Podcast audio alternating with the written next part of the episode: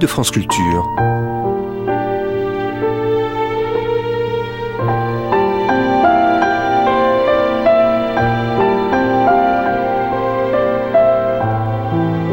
France Culture la nuit, une mémoire radiophonique. Cela n'a guère à voir avec un documentaire où l'on tendrait son micro, plus ou moins au hasard, pour capter la vie d'une rue, d'une ville, d'un pays. Documentaire où l'on ferait mine d'être sinon invisible, voire totalement absent, du moins en retrait.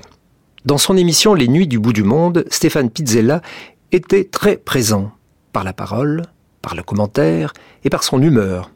Un producteur qui parlait à la première personne, à ses auditeurs, leur faisait part de ses émerveillements, de ses déceptions, de ses doutes, de son travail. Les Nuits du bout du monde, diffusées le 23 janvier 1951 sur la chaîne nationale, rien d'un guide pratique, rien d'une conférence, genre connaissance du monde, non, une émission en train de naître dans le souvenir, dans la bise, dans la neige.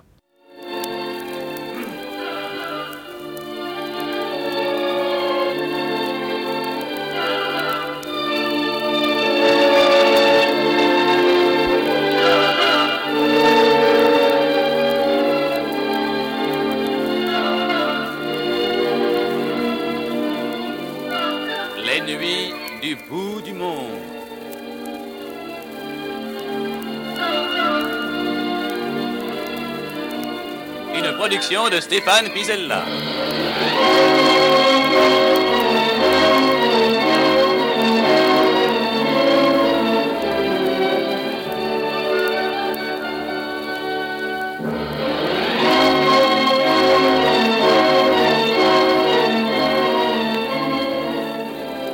Ce soir, kilomètre trois siècles, frontière la tradition.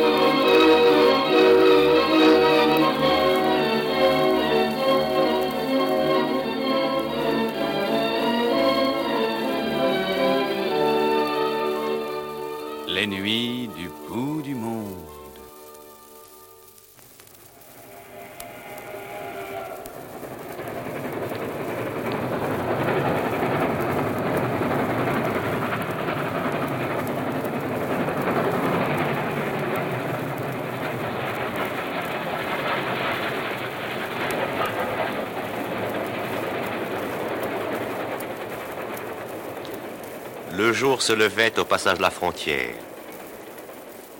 Un jour gris et fatigué, lent à s'étendre sur cette terre que je voyais pour la première fois et qu'il me semblait reconnaître. Ce n'était plus l'Amérique des États-Unis.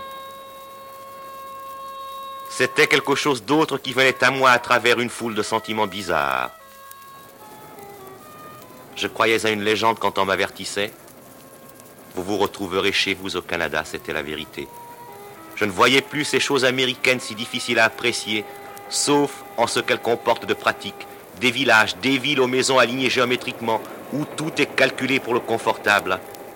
Ce n'était plus des agglomérations sans âme, mais des lieux où l'on sentait une présence, une vie.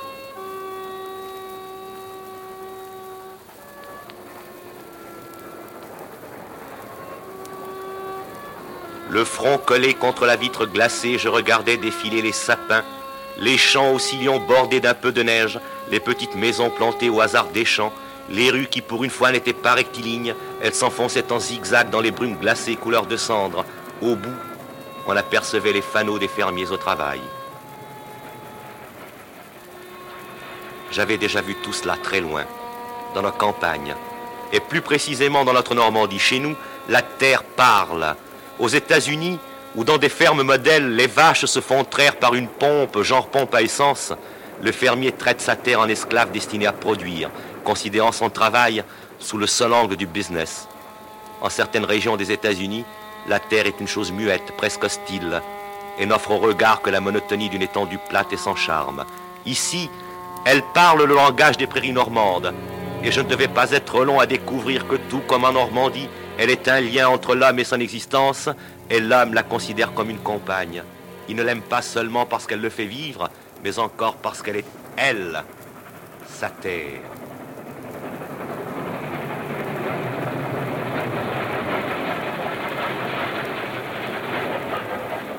Un train, Canadian Pacific. Une frontière, ligne conventionnelle, et voici que tout est changé. Nous voici au pays des forêts et des lacs, des pâturages et des prairies. Ce pays des moissons où tant d'horizons rappellent les horizons de France, où semblable à celui de chez nous, le paysan n'a d'autres soucis que ceux de ses cultures, sa maison, son foyer.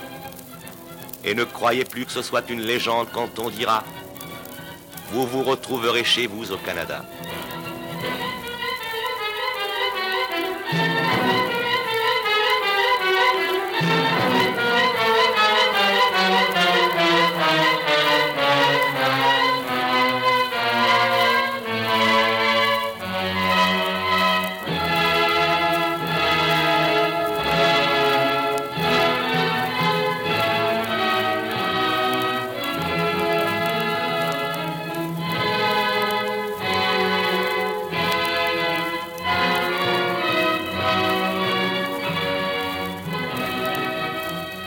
Sur un tout autre plan, le Canada qui expédie à travers les mers des quantités sans cesse plus grandes de cuivre et de plomb, d'or et d'argent, d'uranium et de titanium, le Canada qui fournit 95% du nickel du monde et compte à peine pour un demi-pourcent dans la population du globe, s'est classé troisième, en tête des grandes puissances économiques, immédiatement après les États-Unis et la Grande-Bretagne.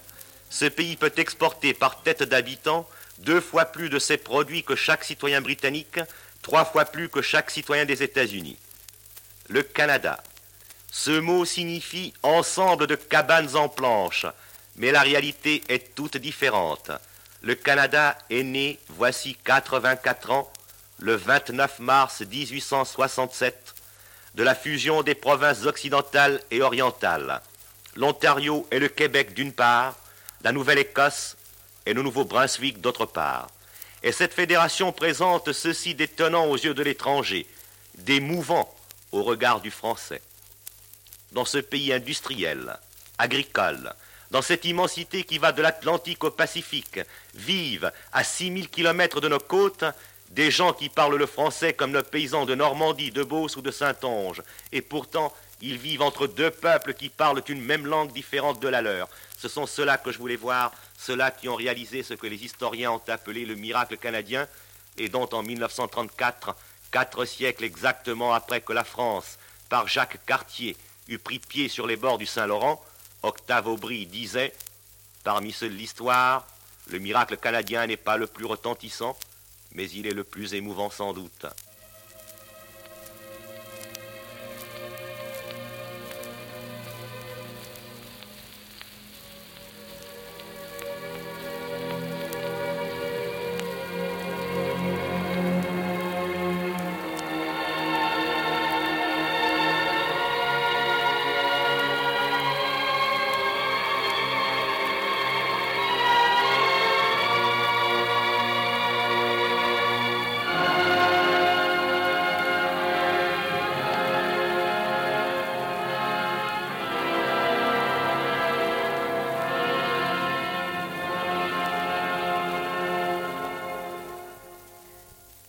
Depuis quelques minutes de franchir un seuil étonnant. Dans l'imagination de beaucoup d'entre vous, le pays où je vous emmène est celui des grandes chasses, des étendues glacées. Pour d'autres, il est celui des clochers, des vieilles chansons. Oh, je sais bien, vous guettez déjà l'alouette, gentille alouette, ou l'eau de la Clairefontaine, oui, peut-être les entendrez-vous. Je n'ai encore aucun plan précis au début de ce voyage, peut-être. Mais de toute façon, si ces chansons ou d'autres devaient venir. Avant de vous les faire entendre, je veux vous faire connaître ceux qui les chantent, qui les ont gardés. Savez-vous exactement ce qu'est le Canada, le Canada des Canadiens français? Ah, fermez votre livre de géographie, votre atlas. Il ne s'agit pas de ce que vous croyez. Le Canada, un pays évalué en kilomètres, délimité dans des frontières, la belle histoire. C'est cela que vous attendiez? Alors soit. Canada des Canadiens français, kilomètres Trois siècles. Trois siècles et plus. Frontière, la tradition. Frontière, la langue. Frontière, une côte dans les brumes du souvenir française. Nous sommes venus il y a 300 ans et nous sommes restés. Ici, toutes les choses que nous avons apportées avec nous, notre culte, notre langue, nos vertus et jusqu'à nos faiblesses, deviennent des choses sacrées, intangibles et qui devront demeurer jusqu'à la fin.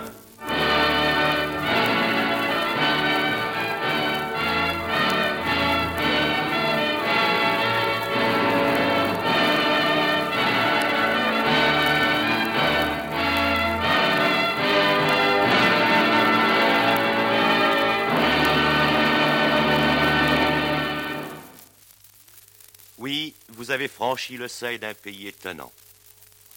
Il y a trois siècles, 65 000 Français établis sur les rives du Saint-Laurent étaient irrémédiablement coupés de la France. Sous les coups de boutoir répétés, la France perdait le Canada. Un échec? Aujourd'hui, les descendants de ces 65 000 sont 3 millions et demi, avec la langue, les mœurs, les coutumes des 65 000. Échec? Monsieur Étienne Gilson de l'Académie française, qu'en pensez-vous? Jamais 65 000 enfants perdus n'écrivirent plus belle histoire.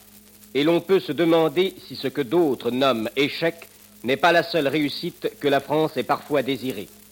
Au Canada, les armes de la France n'y sont plus, mais ses arts, ses lois y sont encore. Rien n'est perdu de ce qui méritait d'être sauvé. Si l'entreprise est française, son succès est l'œuvre des Canadiens eux-mêmes. Qu'avons-nous donc à regretter les uns ou les autres? Il n'y a pas eu d'échec.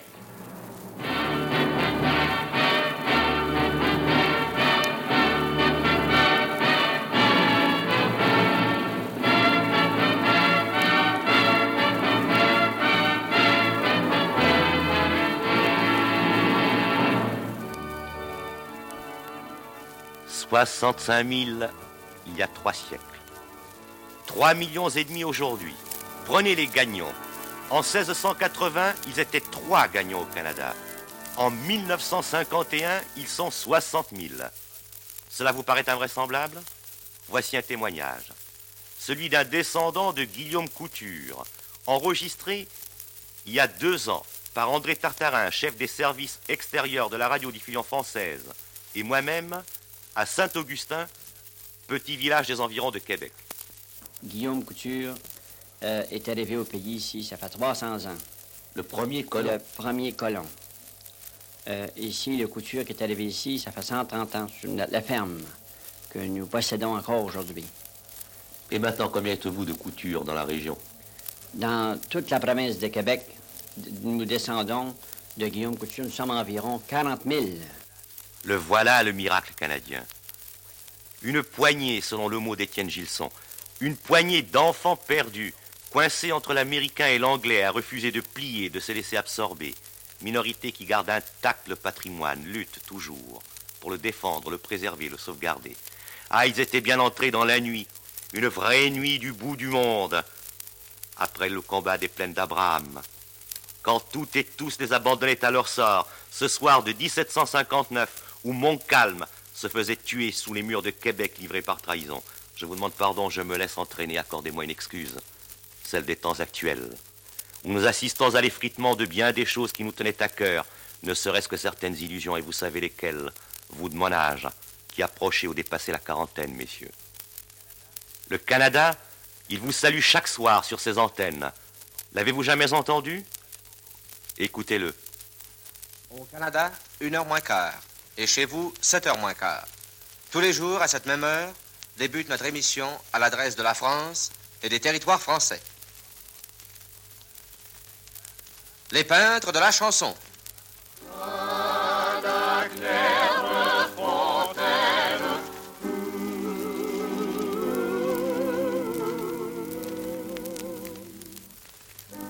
Des airs de folklore, vieux refrains toujours nouveaux, où se retrouvent les joies et les peines, la malice et la bonté également souriantes de l'âme populaire. Sa poésie toute simple. Roland Séguin et ses peintres de la chanson brossent chaque semaine quelques tableaux de cet art sans recherche que la France nous a pris jadis. Art que nous avons soigneusement conservé et même à l'occasion enrichi. Aussi le vieux Québec peut-il vous dire dès l'abord Il y a longtemps que je t'aime, jamais je ne t'oublierai. Cette voix de la province de Québec, ce chant, vous viennent de Montréal par le poste Radio-Canada. Radio-Canada, lorsque j'y pense, je revois dans le bureau de Gérard Arthur, chef de la section française, trois visages d'hommes. J'entends leur voix. Le premier vous parle souvent sur nos antennes, depuis le Canada. Jeune, fort, souriant, verbe sonore, c'est Garneau, essayiste, critique, journaliste, l'écrivain Garneau de l'Académie royale du Canada, chevalier de la Légion d'honneur. Eh bien, Monsieur Pizella, nous y pensons souvent à la France, et personnellement, euh, j'ai l'occasion, grâce à Radio-Canada et grâce à la radiodiffusion française, de pouvoir euh, parler aux Français au moins une fois la semaine, euh, dans un commentaire, je pense, qui passe sur vos antennes le dimanche. mais laissons ça de côté, et si je peux exprimer quelque chose de, je ne dirais pas d'original, mais quelque chose qui traduise notre sentiment commun à nous, euh, les intellectuels canadiens, vis-à-vis de la France, c'est que qu'elle continue envers le monde ces grandes leçons d'humanité, d'équilibre, ces leçons de style de vie que nous lui devons. Euh, je sais que il serait peut-être plus convenable que je me limite à parler comme Canadien français et à lui dire tout ce qu'elle représente pour nous, Canadiens de langue française. Mais dans le monde où nous vivons, vraiment, nous faisons un peu fi de ces choses particulières et ce qui nous intéresse avant tout, euh, c'est la grande expérience humaine que représente la France au cours des siècles, qu'elle représente pour nous et qu'elle représente dans le domaine intellectuel autant que dans les autres.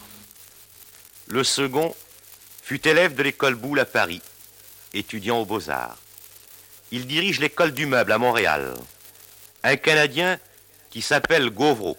Je n'hésite nullement à déclarer combien il est important pour nous de maintenir ici les traditions françaises, car nous sommes en Amérique, nous sommes entourés de standardisation, d'industrialisation, et il faut, coûte que coûte, si nous voulons garder notre caractère ethnique, et je parle ici du point de vue canadien-français, faire opposition de toutes nos forces à l'américanisme qui ne cesse de nous encercler.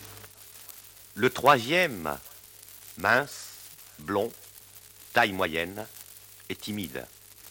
Il est venu à Paris une fois pour deux semaines. Il y est resté des années, 14 ans. Et puis, voyageur insatiable, il a englouti sa fortune à travers le monde.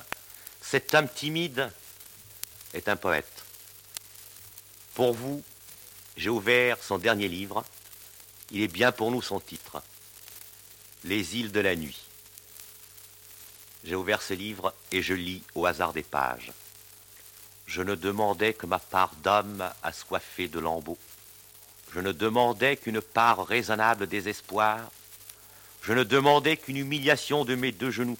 N'étions-nous pas partis lestés d'étoiles étincelantes, nos sourires dans nos gorges comme des anneaux de fiançailles, nos doigts comme des oiseaux tremblants, nos yeux vissés plus loin que les éternités, nos corps mêlés comme si l'enfant déjà jouait dans nos chairs, n'étions-nous pas partis comme ces voiles pour des mers indéfinies? Pourtant, tu savais la nuit vide et l'aurore sans douceur, et ma souffrance vivait des serpents de ton prochain oubli.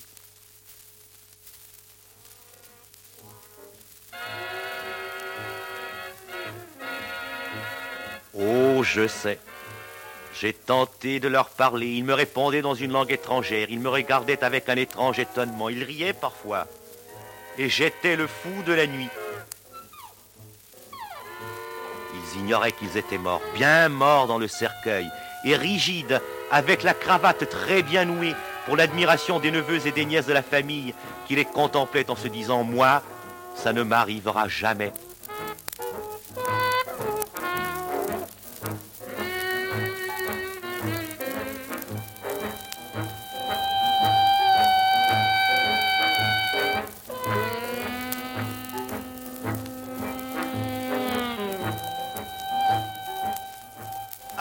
Je poursuivais l'interminable route. Ah, je poursuivais l'interminable route. Les villes derrière moi et les hommes sous la pluie dans les cercles des réverbères. Je ne cherchais plus le jour, ni les hommes véritables, ni les clartés premières. Je parcourais des routes indéfinissables. sous la pluie et dans la nuit, formelle.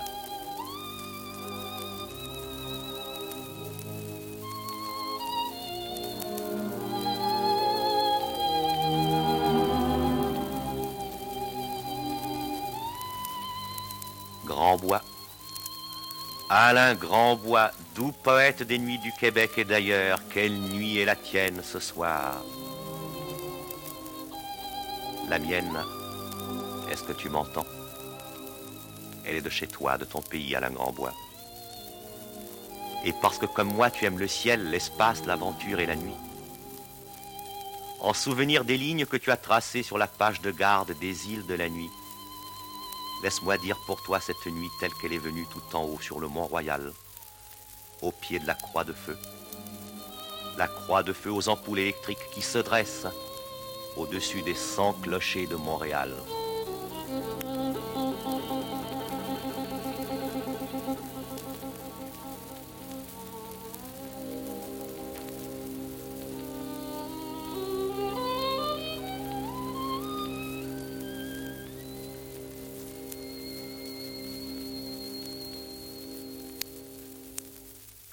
Elle m'a pris dans une rue semblable à n'importe quelle rue de Londres ou de New York. La rue Sainte-Catherine, celle qui coupe ta ville en deux par une barrière lumineuse. Le néon flamboyait sur les drugstores, les restaurants, les cinémas et sur la façade des églises anglaises. C'est bien l'église Victoria qui éclaire au néon mauve. Son fronton, dans la rue Sainte-Catherine, presque en face du Gaîté Théâtre, ce théâtre où deux fois par saison se déshabille dans des pantomimes que je me refuse à décrire, la vampe de Broadway, Lily Saint-Cyr, qui n'a de français que le nom. Rue Sainte-Catherine, un peu trop anglaise ou américaine, avec un tram, de la musique dans les drugstores qui tous, ou presque, affichent comme spécialité spaghetti, et on n'en trouve jamais lorsqu'on en demande. La rue, la foule, la musique abrutissante des pick-up.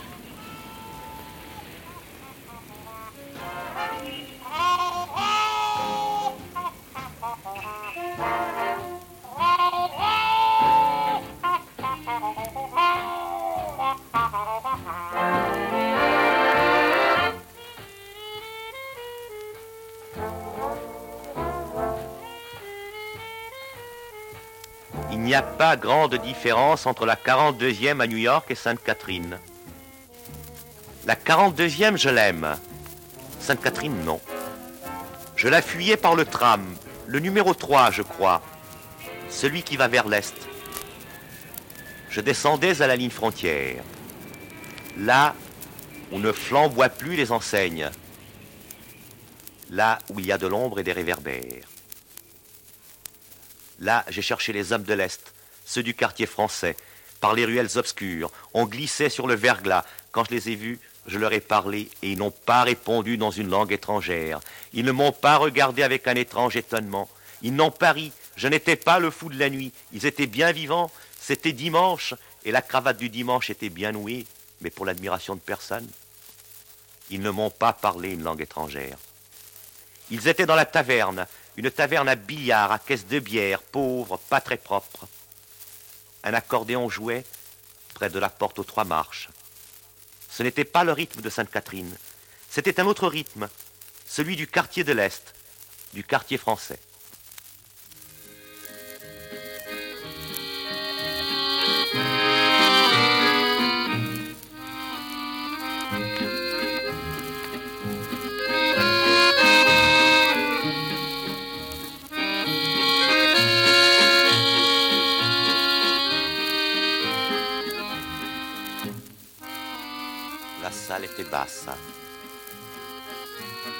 Y faisait frire des pommes.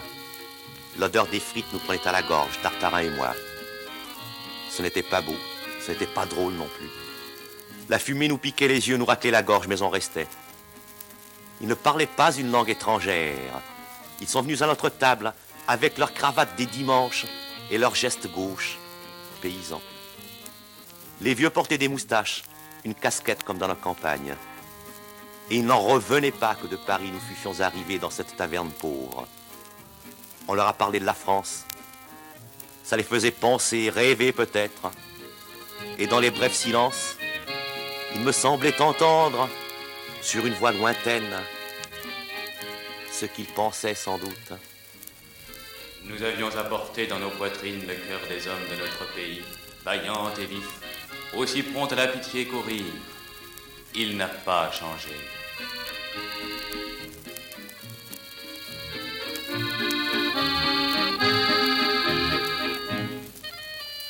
Nous sommes restés deux heures dans cette taverne, à les regarder, les écouter, ces Canadiens du quartier aux ruelles sombres, aux réverbères pâles.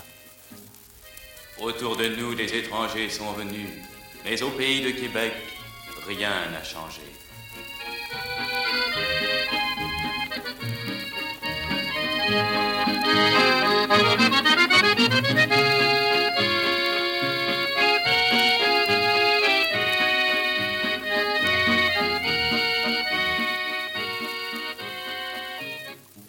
Quand l'accordéon s'est dégonflé sur la dernière note, j'ai posé par terre le chat efflanqué qui dormait sur mes genoux, et nous nous sommes levés. Ils nous ont regardés partir sans parler. Dehors, le vent nous glaçait les oreilles. Dans la gorge, dans les narines, je portais le goût, l'odeur des frites de la taverne, et derrière moi, dansait un air d'accordéon.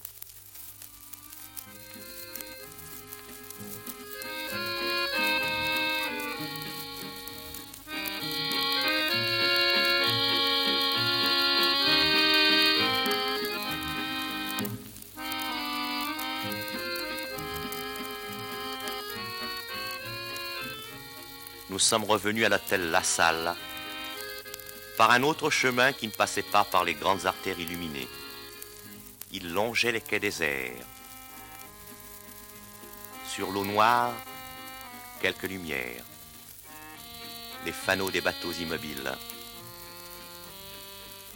Une seule cheminée fume, celle du mont Alta, qui a réalisé l'exploit de pénétrer dans le port jusque-là bloqué par les glaces avec 12 jours d'avance sur la date prévue pour l'ouverture au trafic. Un bateau entrant dans le port à cette époque de l'année, ça ne s'était pas vu depuis 109 ans. Sur notre route, un pavillon qui semble isolé. Des lumières, de la musique.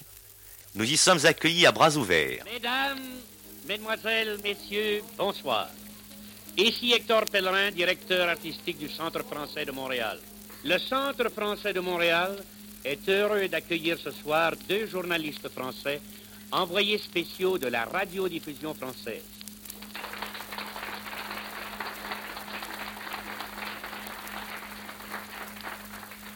À l'occasion de cette soirée, ils passent parmi nous, en votre nom, à tous, j'envoie à Paris et à la France l'expression de notre très grande amitié et affection.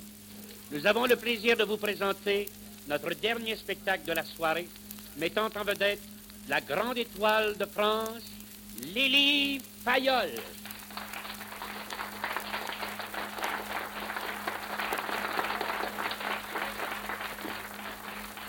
Je vais vous chanter maintenant une chanson d'André Ornez et Henri Betty, Quand il m'a prise entre ses bras.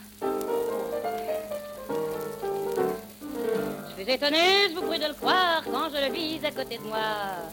Mais faut vous dire qu'il y avait de quoi. Il était grand comme une armoire, large du bas et puis du haut. Pour un costaud, c'était un costaud. Il m'empoigna en moins que rien et je me dis, ça commence bien. Quand il m'a prise entre ses bras, je ne sais plus ce qui se passa. Il m'a brisé, euh, brutalisé, ça ne fut pas un tango, ce fut une corrida.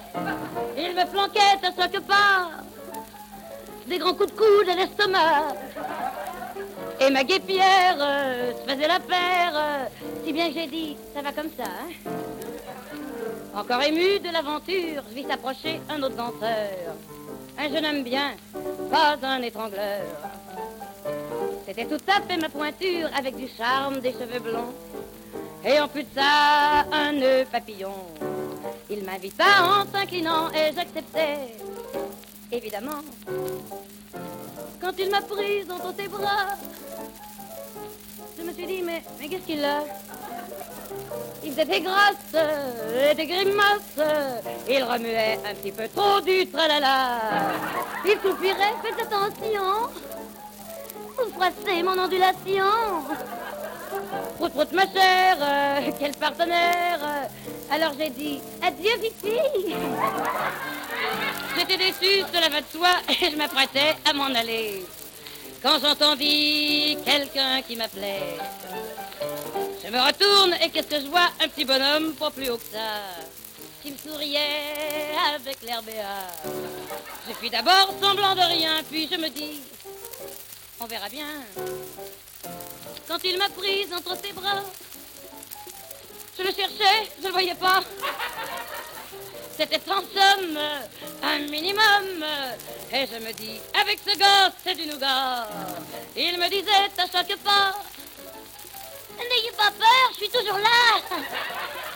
C'était unique et si pratique que je l'ai gardé entre mes bras. Et c'est ainsi que j'ai trouvé l'homme idéal, l'amant parfait. Et maintenant, mon petit Gaston, tu vas rentrer à la maison.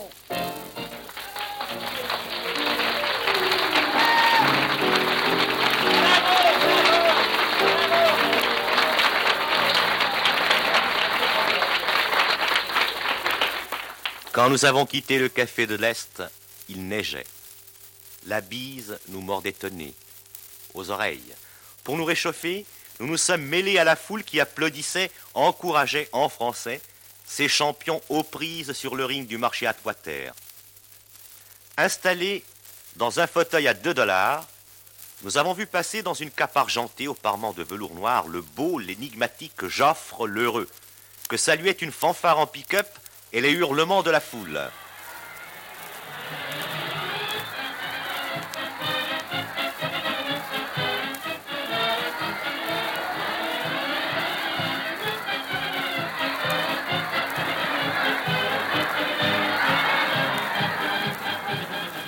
Il marchait, impassible, mystérieux, superbe, tel un dieu de l'Olympe. Joffre l'heureux, c'est le dieu du marché à.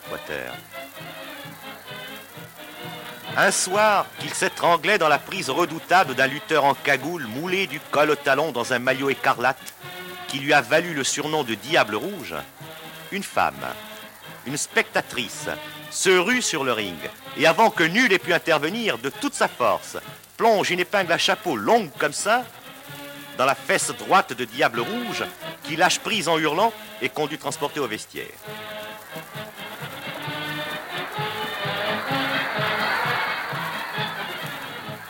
Aucun lutteur n'a jamais triomphé de Joffre l'Heureux. Aucun lutteur n'en triomphera jamais, car Joffre l'Heureux est commissaire de police. Une seule défaite, et le prestige de la police serait terriblement touché.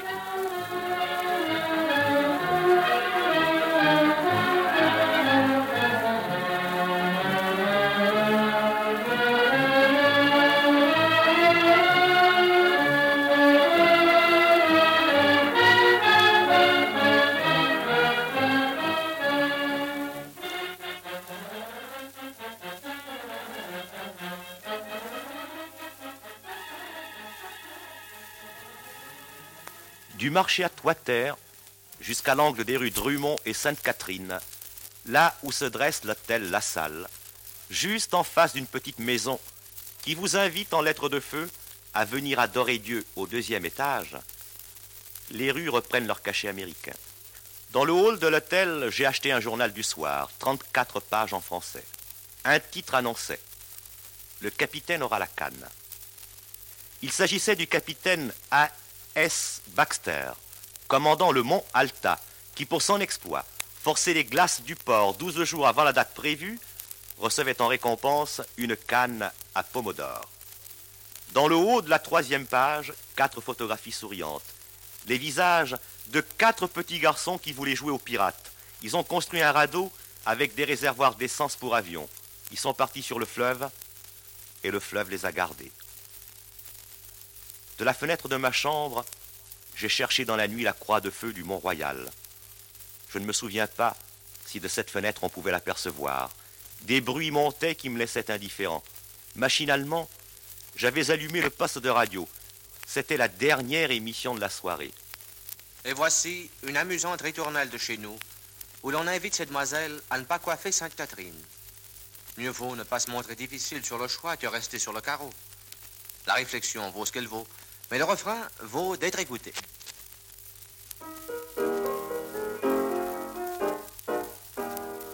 Hiver, demoiselle de printemps. On va vous chercher, ma belle, un tout beau, mari. Il ne faut point rester fille quand le mai fleurit. On vous trouvera gentille, un tout beau mari, un tout beau mari. Oh mon cœur, Que dites-vous Que dites-vous Mon petit cœur, que feriez-vous d'un époux Voici belle demoiselle, un vaillant soldat. Il saura charmer sa belle Et la et la défendra. Donnez votre main amie à cet officier. Tendez votre joue fleurie pour vous marier, pour vous marier.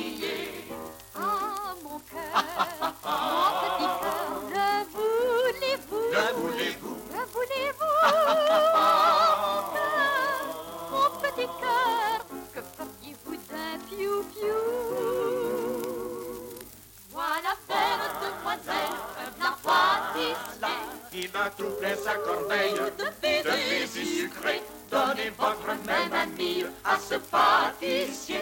Tendez votre chou fleuri pour vous marier, pour vous marier. Oh mon cœur, vous dites non Vous dites non, Vous dites non non, non, non, non. Oh mon cœur, mon petit cœur, que feriez-vous d'un mitron Voyez belle demoiselle, le pied est fini. Et vous n'avez pas, ma belle, Le moindre le moindre mari. Bien sûr, vous resterez fille, le pied est fini. Quand on est trop difficile, pas de beau mari, pas de beau mari. Oh mon cœur, mon petit cœur, quoi vous pleurez? Quoi vous pleurez? Quoi vous pleurez? Petit cœur, j'aurais bien dû vous donner. En fait, belle demoiselle, en dernier nous vous présentons, ma belle, un gardant, un tout noir. Il vaut mieux un peu de suie, il sera bonheur que de porter dans la vie un cœur sans bonheur,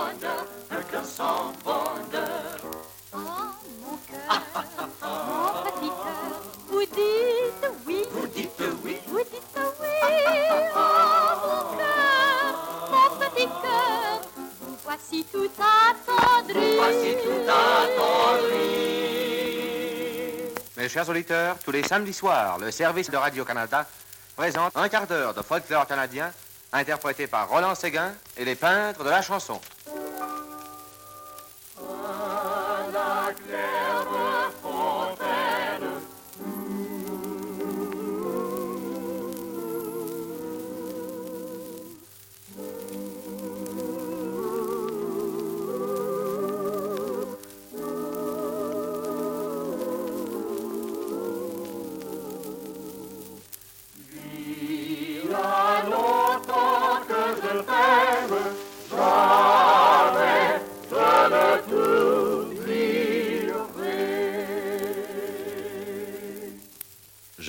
Sans l'écouter.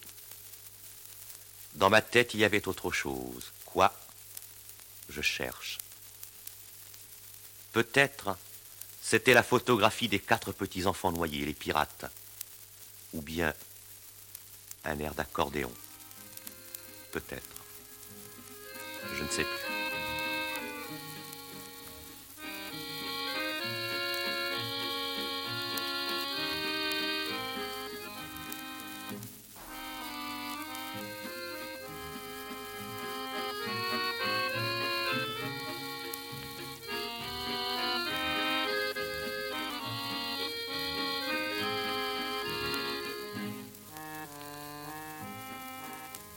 C'était les nuits du bout du monde.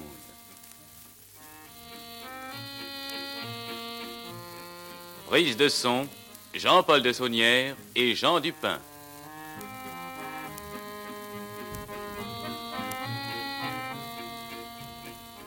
Intervention de Bernard Marseille et Jacques Lerat.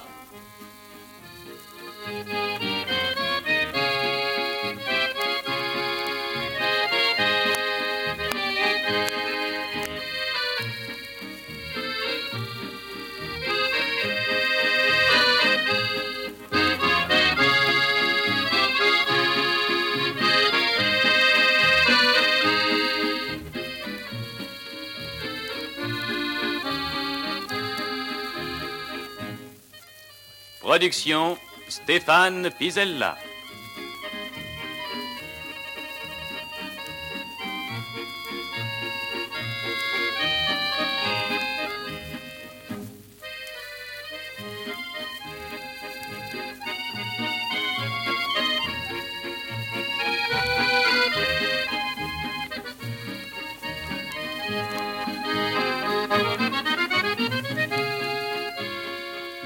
Cette émission a été diffusée pour la première fois sur la chaîne nationale le 23 janvier 1951. Vous pourrez la réécouter en ligne ou la télécharger durant un an sur le site franceculture.fr, rubrique Les Nuits de France Culture.